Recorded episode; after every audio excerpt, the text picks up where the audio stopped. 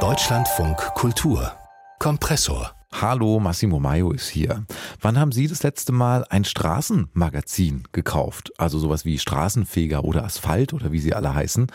Vielleicht würden Sie da ja öfter zugreifen, wenn Joko Winterscheid es Ihnen verkauft. Mit Street bekommst du die digitale Ausgabe deines lokalen Straßenmagazins mit ultrakrassen Content, exklusiven Goodies, Rapples und Tickets für Events und vieles mehr on top. Wenn ihr einen Verkäufer auf der Straße seht, dann seid freundlich zu ihm. Ja, Joko Winterscheid preist hier das neue Straßenmagazin Street an. Klingt bisschen wie ganz normale Werbung für ein neues supertrendiges Lifestyle-Magazin. Und vielleicht ist es das auch, aber es wird eben nur auf der Straße verkauft, nur von obdachlosen und mittellosen Menschen. Das ist ein neuer Wurf, eine neue Vision vielleicht für die Welt der Straßenmagazine und vielleicht auch für die Obdachlosen. Das wollen wir uns genauer anschauen hier in unserem Kompressor-Podcast und das bespreche ich mit gleich zwei Straßenmagazin-Macherinnen, mit Maria Stojanovic von eben diesem neuen und übrigens auch rein digitalen Magazin Street und mit Amelie Jakubek, die schon vor ein paar Jahren ein neues Straßenmagazin mit entworfen hat, Arts of the Working Class, das auch viel Neues, viel Kunst, viel Ambitioniertes probiert. Herzlich willkommen an Sie beide. Ja, wir freuen uns auch. Ja, hallo. Frau Stojanovic, fangen wir mal mit Ihrem Magazin an. Street, jetzt ziemlich neu draußen, rein digitales Straßenmagazin. Sie werben auch damit, dass das die Lösung ist für unsere Ausreden, wenn wir sagen, nee, sorry, ich habe kein Kleingeld dabei. Vielleicht können Sie uns erstmal sagen, wie das genau funktioniert. Also das kann man schon immer noch bei den Menschen auf der Straße kaufen, ja, rein digital. Ja, ja, unbedingt. Ähm, also das ist uns ganz, ganz wichtig. Ähm, eine digitale äh, Funktion von einem Straßenmagazin darf nicht äh, beinhalten, dass auf einmal der Kontakt zwischen Verkäufer und Käufer verloren geht. Deswegen ähm, sind natürlich die Straßenzeitung oder die, die digitale Ausgabe nur über die Verkäufer erhältlich. Und zwar über einen QR-Code. ich kann es auch kurz, äh, kurz ja, ausführen. Das, genau. genau, ist vielleicht ganz interessant. Also ja. ich stelle mir vor, da kommt dann jemand und sagt, äh, willst du das neue Street kaufen? Und dann hat diese Person einen QR-Code für mich dabei. Genau. Die hatten äh, einen Schlüsselanhänger mit einem Kärtchen drauf. Auf dem Kärtchen ist dieser QR-Code aufgedruckt. Der ist individualisiert, also personalisiert. Das heißt, jeder verkaufende Mensch hat äh, ihren, seinen persönlichen QR-Code. Ähm, in dem Moment, wo du diesen scannst, bekommst du ähm, so eine Infopage und dann kannst du sagen, alles klar, kaufe ich äh, per, weiß ich nicht, Apple Pay, PayPal, was auch immer mhm. du aussuchst. Und dann bekommst du die digitale Ausgabe von Street auf dein Handy. Aber das Besondere ist, dass auch immer die lokale Straßenmagazin-Ausgabe digital mit dabei ist. Das heißt, du bekommst zwei Magazine Aha, in einem. Okay, ja. weil Street ist nicht lokal, sondern äh, überregional. Das ist kein Richtig. reines Berliner. Wir sind jetzt hier in Berlin, kein Berliner Straßenmagazin. Genau. Das heißt, ich bekomme Street und dann noch ein Berliner Magazin. Genau, in diesem Fall Arts of the Working Class. Mhm. In anderen Städten dann halt entsprechend die Straßenmagazine mhm. vor Ort. Um was geht's denn inhaltlich bei diesem neuen Street? Was, was kann man da lesen? Ich habe schon das Gefühl, das ist ein bisschen anders, oder? Als bei älteren Straßenmagazinen. Sie haben Peter Fox auf dem Cover, Nina Chuba, die äh, sehr bekannte Rapperin, war auf dem ersten Cover drauf. Was, was sind da Ihre inhaltlichen Ideen? Also da muss ich kurz ein bisschen ausholen. Also wir sind, ähm, wir sind die Stiftung einer Kreativagentur, Dojo, Dojo Cares heißt unsere Stiftung. Ähm, und das, was wir machen, ist ähm, soziale Lösungsansätze oder Wege oder tatsächlich Lösungen zu identifizieren, die aber anders sind als das, was man so normalerweise kennt. Also so ein bisschen ähm, kreativer gedacht oder vielleicht auch von außen. Weil manchmal, wenn man so ähm, als, als Sozialarbeiter in, im Geschehen mittendrin ist, hat man natürlich nicht die gleichen Möglichkeiten, wie wenn man von außen auf ein soziales Problem oder einen Missstand schaut. Also das ist so das, was wir tun als Stiftung. Und das Schöne ist eben dadurch, dass wir diese ähm, Kreativagentur im Hintergrund haben, da ist dann auch ein Musiklabel angeschlossen, A Million, Two Sides, wie sie alle heißen, auch äh, ähm, Content äh, Creator Management Agentur, also weiß der Geier wirklich viele. Mhm. Ähm, und auf die können wir natürlich alle zurückgreifen. Und die haben uns nämlich schon lange gesagt, ey, wir würden total gerne was Gutes tun und irgendwie mithelfen, aber wie? Und dann haben wir gesagt, ja, jetzt könnt ihr es, weil jetzt haben wir nämlich ein Magazin entworfen, bei dem wirklich jeder mitmachen kann und jede ähm, und etwas reinschmeißt in den Topf, das so begehrlich ist, dass Menschen auf der Straße, äh, auf die Straße gehen, um sich dieses Magazin zu kaufen. Also bestes Beispiel, wir haben ja jetzt gerade diesen Einspieler gehört ja. äh, mit Joko Winterscheid und Co., die da alle in diesem äh, Kampagnenvideo drin sind, das wir produziert haben. Da geht's wirklich darum, wir haben zum Beispiel einen Podcast von, ähm, von Baywatch Berlin, also mit Klaas äh, Häufer Umlauf und den äh, anderen beiden Kollegen, ähm, die gesagt haben, okay, wir haben eine extra Folge nur für euch produziert. Und ähm, das sagen sie natürlich auch ihrer Followerschaft, den, den, den ZuhörerInnen, ähm, bekommt ihr aber nur auf der Straße. Das heißt, die Fans dieses mhm. Podcasts gehen aktiv auf die Straße und suchen dann nach diesem QR-Code. Ja, also Prominente und viele sehr professionelle Menschen, die damit eingebunden sind. Ehrenamtlich oder wie wird sowas bezahlt? Ja, ja, das ist alles pro bono. Also alle, äh, alle Contributions, alle, äh, wie sagt man, Beiträge, die halt mhm. eben beigesteuert werden, sind natürlich pro bono von den Prominenten. Genauso von diesen ganzen vielen MusikerInnen und ähm, also wir haben ganz, ganz viele verschiedene Inhalte. Wir machen zum Beispiel mit Overkill so eine Kooperation, wo wir sagen, okay, in jeder Ausgabe könnt ihr einen Hype-Sneaker gewinnen. Mhm und dafür müsst ihr halt einfach nur die Ausgabe kaufen auf der Straße. Oder ähm, Konzerttickets. Auch das du willst auf ein Konzert, das aber schon längst ausverkauft ist. Bei uns gibt's die letzten Tickets, mhm. hol sie mhm. auf der Straße. Also und vor so allem Vernetzung, oder? Das ist Vernetzung mit ganz vielen Playern sozusagen Richtig. aus der Öffentlichkeit, die sie mit im Boot haben. Genau, genau. Und alles eben mit dem Hintergedanken, junge Menschen an das Medium Straßenzeitung heranzuführen. Weil, das beobachten wir vor allem in anderen Städten, ähm, das ist nicht mehr so. Also junge Leute kaufen eigentlich keine Straßenzeitung. Und das wollen wir ändern und versuchen, die eben in ihrem ganz natürlichen, organischen Umfeld äh, zu holen, zu erreichen und eben auf die Straße zu bringen, damit sie vielleicht aus ganz eigennützigen Gründen diesen QR-Code scannen, dann aber feststellen, oh wow, das ist ja eigentlich total spannend. Da ist ja auch noch ein anderes Straßenmagazin mit dabei, Arts of the Working Class. Ach cool, was ist mhm. da alles drin? Mhm. Also und so versuchen wir das quasi in jeder Stadt, dass junge Menschen ähm, mit dem Thema Obdachlosigkeit auf ganz natürliche Weise in Berührung kommen und dafür sensibilisiert werden. Ja, sprechen wir mal über Arts of the Working Class, dieses ähm, Berliner Magazin, was auch noch relativ neu ist, Amelie Jakubek, äh, 2018, glaube ich, zum genau. ersten Mal erschienen. Ja. Und äh, Sie machen auch einiges anders. Also ist jetzt auch nicht unbedingt das Klassische. Ne? Sie haben so einen äh, Kunstschwerpunkt zum Beispiel, also viele künstlerische Beiträge drin, ist mehrsprachig. Was war denn Ihr Gedanke, als Sie das rausgebracht haben? Was, was wollten Sie besser machen als die anderen?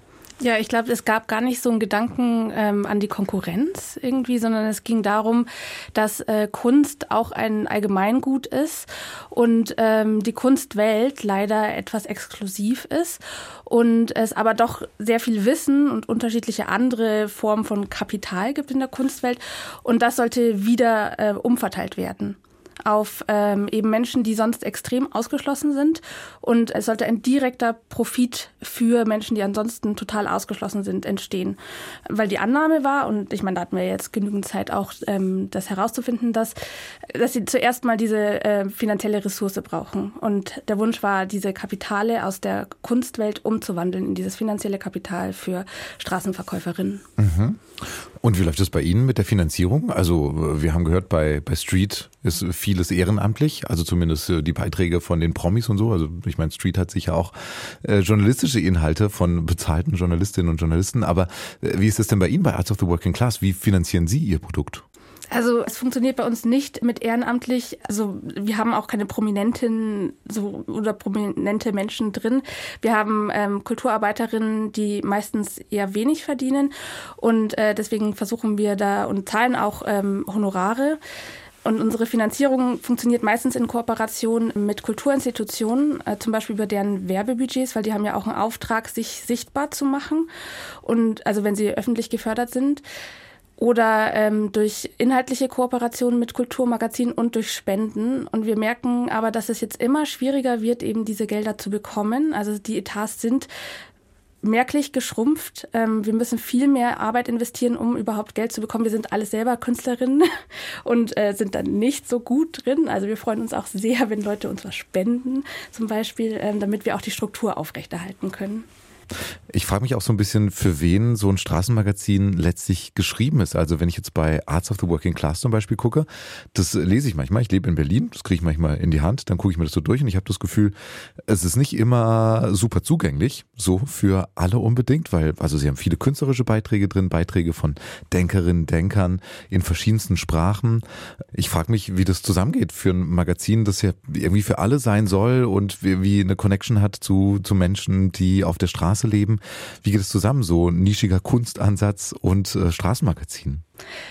Ja, es ist interessant, ähm, dass es als, also dass Kunst im Allgemeinen als nischig empfunden wird, dass es äh, nicht das ist, wozu es vielleicht dienen könnte als soziale Kit, als gemeinsame Erfahrung. Und das hat ja auch was mit unserer Geschichte zu tun und äh, damit, wie eben vernunftsbetonte äh, Handlungsformen in den Vordergrund getreten sind und äh, sinnliche Erfahrungen ähm, in den Hintergrund. Und ähm, es ist so, dass die die Zeitung als solches auch einen Beitrag dazu leisten kann, Kunst mehr in, ins Zentrum zurück, äh, zu rücken. Wir haben ja Kunsterziehung in der Schule. Mhm. Ähm, es ist ja erstaunlich eigentlich, dass trotzdem äh, Kunst nicht als allgemein gut wahrgenommen wird oder als nicht zugänglich, weil vielleicht die Schulbildung nicht den Beitrag leistet, um da den Zugang zu schaffen. Und natürlich werden wir für viele Menschen erstmal so ein bisschen äh, unzugänglich sein. Ähm, aber vielleicht durch diese ähm, Konfrontation auf den Straßen gibt es vielleicht über einen längeren Zeitraum so einen Effekt, dass man vielleicht doch einen Zugang findet. Mhm. Und das ist ähm, auch oft wird das so äh, missverstanden, dass unsere Verkäuferinnen, also wir produzieren keinen Content speziell für unsere Verkäuferinnen, ja. sondern wir bilden die Pluralität in, in, in Berlin und anderen Städten ab oder ähm, antworten darauf und erreichen damit sehr unterschiedliche Menschen auf unterschiedlichen Wegen. Wir haben ja auch Kunst drin, die auch nochmal kommunizieren kann. Und es gibt sehr viele Missverständnisse, also über unsere Verkäuferinnen auch, was die verstehen können mhm. oder, oder nicht. Also wir haben ja auch eine große Bandbreite an unterschiedlichen Menschen, die die Zeitung verkaufen mhm. und ähm, haben oft auch inhaltliche ähm, Gespräche mit unseren Verkäuferinnen. Mhm. mhm. Und das kann ich mir total vorstellen. Ich finde es einen total spannenden Punkt, was ich mich auch gefragt habe. Also inwiefern diese Zeitungen sind ja, die Straßenmagazine sind ja nicht für Menschen gemacht unbedingt, die auf der Straße leben oder mittellos sind. Aber äh, gibt es trotzdem einen Zusammenhang? Also sollten diese Magazine irgendwas mit dem Leben der Menschen zu tun haben, die sie verkaufen? Oder ist das gar nicht so relevant? Ähm, also wir erfahren ja von unseren Verkäuferinnen ähm, das Feedback, dass sie sich freuen, ein Kulturmagazin zu verkaufen. Und kein Magazin, das ihre Situation problematisiert. Ähm, weil sie das oft genug eh werden. Also sie verkaufen ein, eine, ein Produkt, das etwas, einen anderen Wert hat, als sie zu problematisieren. Und, ähm, und wir bemühen uns auch, äh, quasi diese, unsere Verkäuferinnen mit ins Boot zu holen. Wir haben auch Kolumnen von Verkäuferinnen und ähm, haben auch, ähm, also wir haben ja unterschiedliche ähm, Sprachen in der, in der Zeitung. Wir haben auch unterschiedlich sprachige Verkäuferinnen. Ähm, das ist auch eine Möglichkeit, so zusammenzukommen. Aber das überwiegende Feedback, was wir von unseren Verkäuferinnen bekommen, ist, dass sie froh sind, dass es nicht, dass sie nicht das zentrale Thema dieser Zeitung sind. Mhm.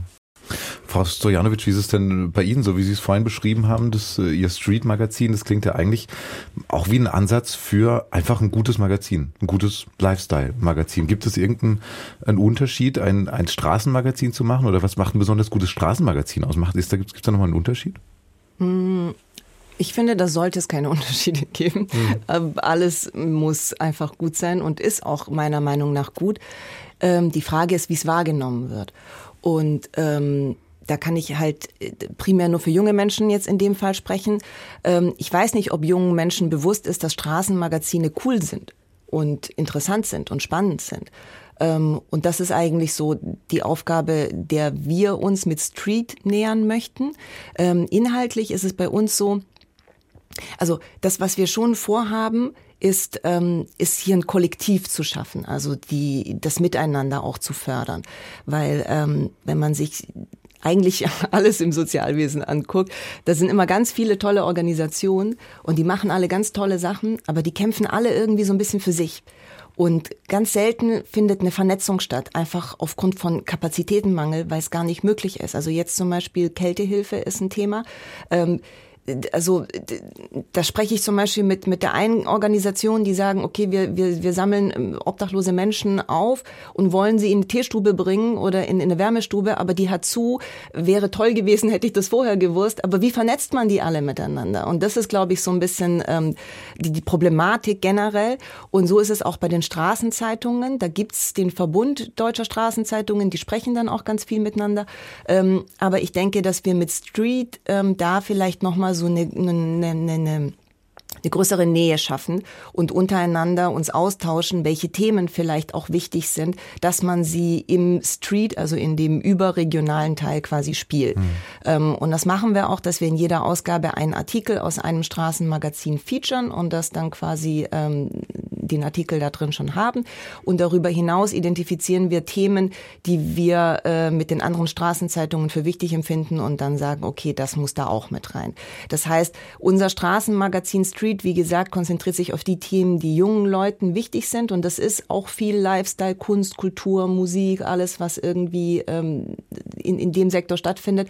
Aber die sind auch interessiert in, wie kann ich helfen? Also zum Beispiel, was mache ich, wenn ich einen obdachlosen Menschen auf der Straße frieren sehe? Das ist etwas, womit wir uns jetzt im Street befassen, mit solchen mhm. Themen, dass wir einfach okay. praktische Tipps geben und ja. sagen, guck, das kannst du machen oder die und die Organisation kannst du anrufen. Und da ja. gibt es dann schon eine ganz konkrete Verbindung quasi zu, zu den Menschen, die, die dieses Magazin auch verkaufen. Absolut, aber ich sehe es genauso wie Amelie. Wir wollen nicht, oder also ich bin ja schon seit ganz, also seit, weiß ich nicht, vor 13 Jahren habe ich ähm, mein erstes Straßenmagazin rausgebracht, damals noch und in Berlin.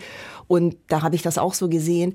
Ähm, die, die Kluft zwischen obdachlosen und nicht obdachlosen Menschen, die ist schon so groß genug und die, die müssen wir nicht noch weiter stärken, indem wir ähm, diese Themen in, in den Zeitungen so darstellen, dass man einfach nur Mitleid bekommt und sich denkt, oh Gott, die armen Menschen, ich weiß es nicht.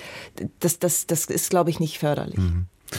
Wie ist es denn, weil Sie jetzt auch gerade gesagt haben, die sozialen Einrichtungen, die arbeiten oft so nebeneinander her und sind vielleicht gar nicht vernetzt und so. Jetzt äh, versuchen Sie so eine Vernetzung auch mit den anderen Straßenmagazinen, also mit den äh, lokalen, eben nicht nur in Berlin, sondern auch überall in Deutschland. Aber wie ist das äh, generell unter den Straßenmagazinen? Ich habe mich gefragt, ist das auch eine Konkurrenz? Also wenn immer mehr Straßenmagazine so auf der Straße verkauft werden, ist das so ein Konkurrenzverhältnis oder ist man da miteinander, arbeitet man miteinander? Ich, ich, ich, ich beantworte diese Frage, die finde ich mich sehr spannend. Ähm, eigentlich nein. Also ich finde, ähm, jede Straßenzeitung wurde mit dem Gedanken ins Leben gerufen, etwas Menschen an die Hand zu geben. Also es ist die Hilfe zur Selbsthilfe schlechthin. Es gibt kein anderes ähm, Tool, finde ich, das obdachlosen Menschen hilft, sich selbst zu helfen. Und deswegen ist Straßenzeitung was total Wichtiges. Ähm, leider beobachten wir, ich meine, die gibt es jetzt auch schon einige Jahrzehnte, die Straßenzeitungen, dass ähm, das, wie gesagt, also das generelle Interesse bei jungen Le Leuten lässt nach, die Papierkosten steigen, alles ist so viel teurer geworden. Mhm. Also es ist ähm, einfach schlichtweg super schwer für eine soziale Organisation, so ein Straßenmagazin überhaupt ähm, zu produzieren und zu halten. Ähm, und deswegen muss, muss das, das Spotlight auf dieses Medium. Und deswegen muss da was passieren. Deswegen machen wir auch Street aus genau diesem Grund.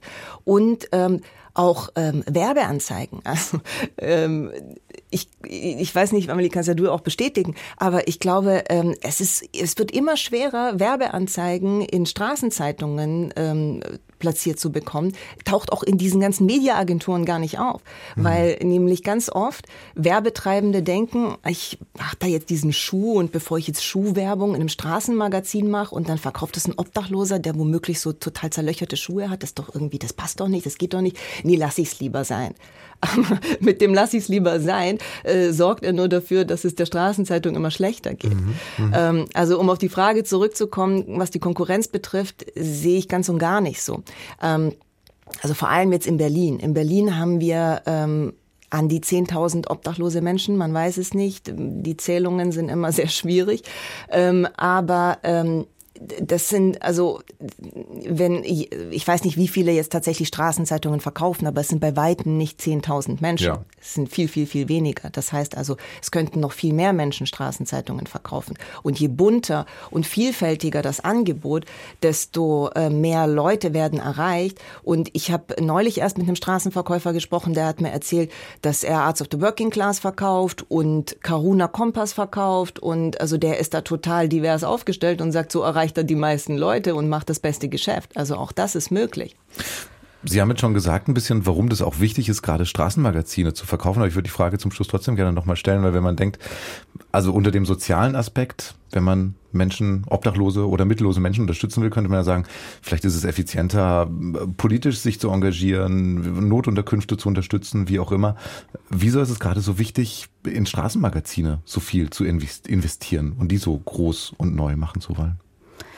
Ähm, es ist wichtig, dass wir weiterhin in Kontakt bleiben und ich glaube, dass ein Straßenmagazin, sei es jetzt, ähm, sei es jetzt irgendwie ein, ein Flyer, der ein digitales Magazin anpreist oder unsere Zeitung, da macht das Objekt sehr viel. Es schafft so eine Brücke irgendwie, die äh, sonst schwierig ist zu schaffen. Ähm, es schafft einen Berührungspunkt, den wir in der hauptsächlich äh, digitalisierten Welt und, ähm, und äh, beschleunigten Welt nicht mehr haben. Und ein anderer Punkt ist natürlich die Niederschwelligkeit. Die meisten Lösungen erfordern irgendwie eine, eine Form von Registrierung ähm, und ähm, die Straßenzeitung ermöglicht es eben Menschen, die aus welchen Gründen auch immer zeitweise oder auch längerfristig gewollt oder ungewollt ungewollt aus dem Raster gefallen sind, ähm, eine Möglichkeit des Einkommens zu haben. Zwei Straßenmagazine, die beide versuchen, mit neuen Ideen die Straßenmagazine ja, in die Gegenwart zu bringen und neu zu denken. Zum einen das Magazin Arts of the Working Class, mitverantwortet von Amelie Jakubek, das seit 2018 schon erscheint, und das eben gerade ganz neu erschienene Street, mit initiiert von Maria Stojanovic. Und ich sage jetzt nochmal, wie das buchstabiert wird, nämlich S-T-R-E-A-D, Street. Vielen Dank für dieses Gespräch hier. Dankeschön. Danke auch. Unser Gespräch heute im Kompressor Podcast und wenn Sie das gerne gehört haben, unser Podcast erscheint jeden Werktag mit neuen Folgen.